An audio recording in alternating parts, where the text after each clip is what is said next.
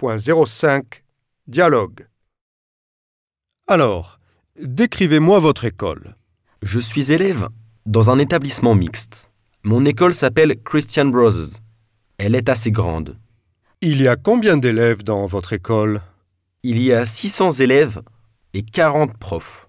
Quelle matière faites-vous à l'école Je fais 7 matières cette année.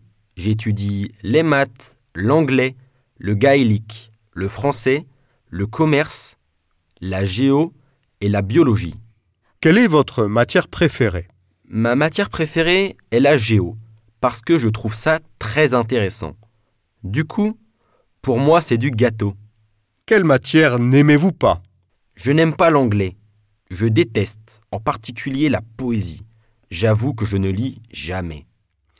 Quelles sont les infrastructures disponibles dans votre école Elles sont nombreuses. Nous avons une bibliothèque, un gymnase et des terrains de foot et de basket.